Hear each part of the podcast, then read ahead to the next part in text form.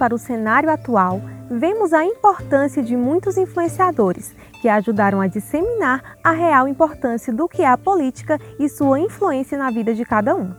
No terceiro episódio do Mulheres na Política, vamos falar de Ayn Rand, uma escritora, filósofa e roteirista nascida na Rússia, que trilhou o caminho que influenciou o pensamento liberal e conservador.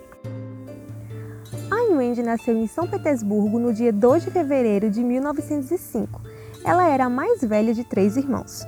Ela viveu sua infância na Rússia no período czariano, tinha apreço pela leitura e se mostrou muito interessada pela literatura e pelo cinema sendo que aos sete anos de idade começou a escrever seus primeiros roteiros e romances.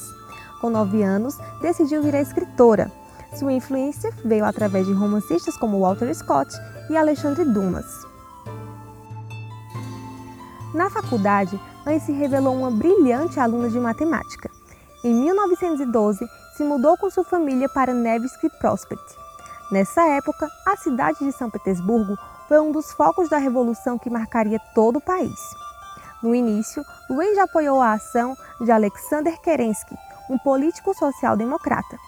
Mas com a chegada dos bolcheviques ao poder em 1917, ocorreu o confisco da farmácia de seu pai pelo governo. Logo, Wayne e sua família tiveram que fugir para Crimela. Sua vida havia mudado com a Revolução. Porém, a partir desse momento, Anne tomou um ódio profundo pelos comunistas. Logo, esse sentimento foi exposto em seus escritos que foram em seguida publicados. Em 30 de junho de 1921, Anne se formou na escola Efatória. No ano seguinte, ela e sua família retornaram para São Petersburgo. Logo, aos 16 anos, começou a estudar filosofia e história na universidade. Em sua vida acadêmica, descobriu autores como Edmund Rosen, Friedrich von Schiller, Aristóteles e Dostoiévski. Estes deram a Anne um significado para suas ideias, onde, com suas próprias palavras, denominou como uma cultura milenar. Assim, através dessas formulações, passou a ver que as ideias comunistas eram prejudiciais à Rússia. Antes da extinção da União Soviética, Luend foi obrigado a integrar a propaganda comunista e, durante essa época, formulou suas críticas ao sistema coletivista que dominava o país. Em outubro de 1924, ela se formou e logo entrou no Instituto de Artes Cinematográficas, onde estudou a história e a política americana. A partir daí, ela descobriu o cinema americano, além de toda a cultura do país rival ao seu.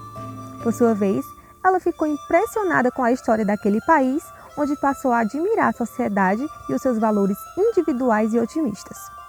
Ao ver que seus romances jamais seriam publicados em seu país de origem, devido à censura comunista, ela se mudou para os Estados Unidos em 1925.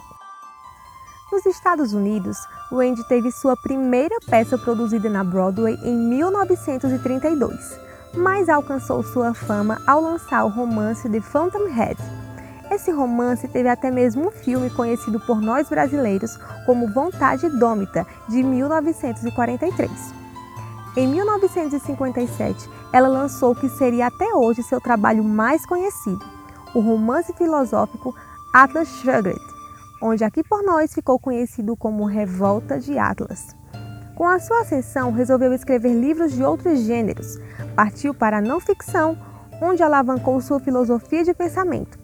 Anne publicou diversos livros até sua morte em 6 de março de 1982, aos 77 anos em Nova York. Wendy sempre defendeu a objetividade, onde sua filosofia é explicada no livro A Revolta de Atlas. Lá ela argumenta que o conhecimento geral e os valores morais são objetivos que independem da subjetividade e da consciência do indivíduo que está expondo esses valores, pois acreditava-se que a razão, o alto interesse, os direitos individuais, o individualismo, o capitalismo são fundamentos criados na realidade. Sua argumentação era de que essas ideias eram reais e que eram produzidas pelo indivíduo através da razão e dos valores morais fundados nessa realidade. Em 1964, Anne publica o seu livro A Virtude do Egoísmo, onde ela faz uma defesa do indivíduo.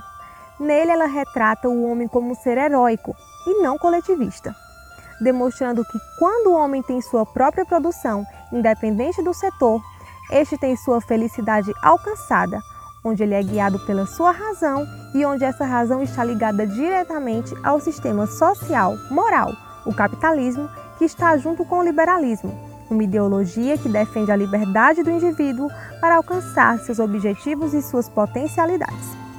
Bem, esse foi o Mulheres na Política. Muito obrigada a todos que ficaram até aqui e até o próximo episódio.